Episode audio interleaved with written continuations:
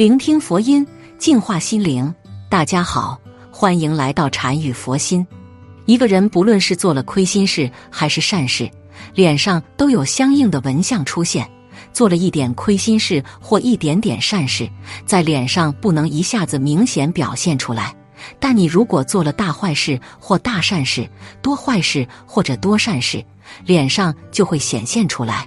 做坏事的缺德纹和做善事的阴德纹，主要是在以下几个地方表现：一、印堂，印堂号命宫，主一生荣枯。人如果做了亏心事或祖上失德或前世失德，会有一条悬针纹。这条悬针纹上刻父母，下刻妻儿。我有一个朋友就有此悬针纹，真的是上克父母，下克妻儿。这个克不一定是克死，很多都给父母妻儿带来很多麻烦及不幸。后来我教他放生行善改过，约三年后，我发现他的悬针纹转角了。他的悬针纹本来是垂直的，后来变弯了，转到一边去了。这叫悬针转角，转厄运为吉祥。从前总是倒霉，父母妻儿四人总是转流生病，他赚多少钱都不够给家人看病，生活上也是百般不如意。而现在生活慢慢顺利顺心，开始从倒霉转向如意了。二眼下，眼下称为子息宫、阴德宫，是主要表现一个人德性的地方。从小眼下都是平满的，有黄明之光的。是为有素德、有仙骨，从小就有眼袋或黑眼圈或眼袋下陷，是属于先天精气神不足、先天肾虚，所以相法上说这种人子稀弱，不容易生孩子，所以这种要勤修静、清心寡欲、广积阴德。中医都知道，眼下黑暗下陷是严重的肾亏，肾主精气，精气严重亏损。云和正道，精气饱满，来源于清心寡欲，故有道之士的眼下是平满，如隐隐卧蚕的。因为眼下大吉之色是黄明之色，如蚕之色，故称隐隐卧蚕。广积阴德，做了很多善事的人，眼下会有一重或二重或三重细如丝的细纹，此纹细而有光泽优美，是名阴德纹。公众号玄门道学。一个人行善积福，广利众生，眼下就会出现此纹。如果你经常做善事，眼下出现了阴德纹，那恭喜你，这是增福延寿、子贤孙贵之征兆。如果你常行不善之事，即发不善之心，眼下会发黑下陷。发黑下陷还是一般的，真正严重的是眼下出现竖纹，如针刺眼，此乃克子行孙之兆。三脖子光亮，人要得长生不老、青春长驻。脖子上的喉轮要打开。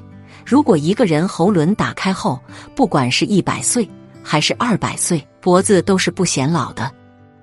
四法令纹，法令纹也是表现一人的德性的纹相。此纹一般中年后才出现。法令入口，名饿死相，又名腾蛇入口。虽然法令入口不一定饿死。但最起码老来孤苦，此文是随人的心态行为变的。行恶则入口，行善则可把腾蛇入口变为贴口延长至下巴。这种法令称为寿带。如果你的长辈有这种法令入口纹，不要紧，反省忏悔，常行诸善，法令自然会延长过口。如果原先只有一条法令纹，后来行善改过后，在原先的法令上。像树枝一样，又生出一条，名双龙出海，是长寿又富贵的征兆，乃善德福报。五延寿毛香，如果一个人一生行善，不悔不疑，至晚年，眉尾会生出三五条特长的眉毛，此眉名五彩眉，乃德高望重、延年益寿之征兆。右耳内生毛，乃高寿之大吉兆。有中老年人。头发从额头日月角开始向后脱发，亦是吉兆。如果中老人头发从头顶百会处向前脱发，从里到外脱发，乃凶兆，德性欠缺之相，当止恶行善，转厄运为吉祥。当然，如果没有阴德纹，甚至有凶纹，也无需惊慌，因为你的行为可以改变这一切。接下来我说的这个案例就能很好的说明。清朝光绪年间，杭州有一位非常出名的算命先生，名叫陈七。由于他的面相术很灵验，所以大家给他取了一个“鬼眼七”的雅号。当时杭州有一位富商名叫薛二，他邀了两位朋友一同去看相。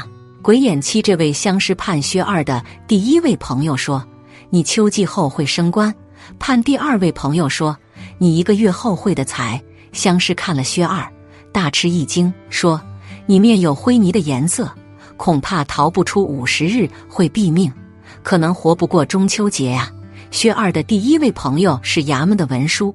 有一天，他行走山路时，听说巡抚大人到山中打猎，他就驻足观赏。不久，看见一只大灰熊追赶一个人，他为了救人，在路旁捡起木棍，直扑上前，与大灰熊搏斗起来。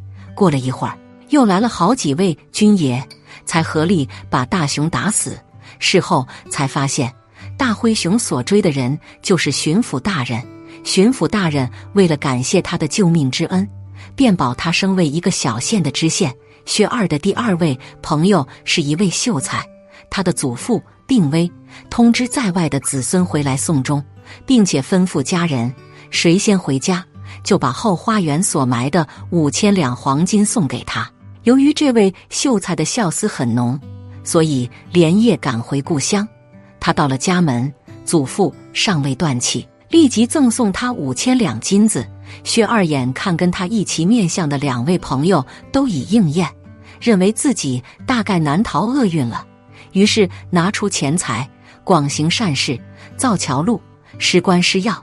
他想，死亡迟早会来，我有什么好担心和忧虑的呢？有一天，薛二到钱塘江去散步，看见一个人好像想投江。薛二立即上前，把对方抱住，并且问他轻生的原因。他回答：“我名字叫胡瑞，是扬州人。我集中数位兄弟的资金来杭州买货，不料昨夜一阵飓风，使货船沈没。我虽保住一条小命，但想来想去，无颜返回故乡，不如一死了之，所以才想投江自尽。”薛二听了，好言相劝。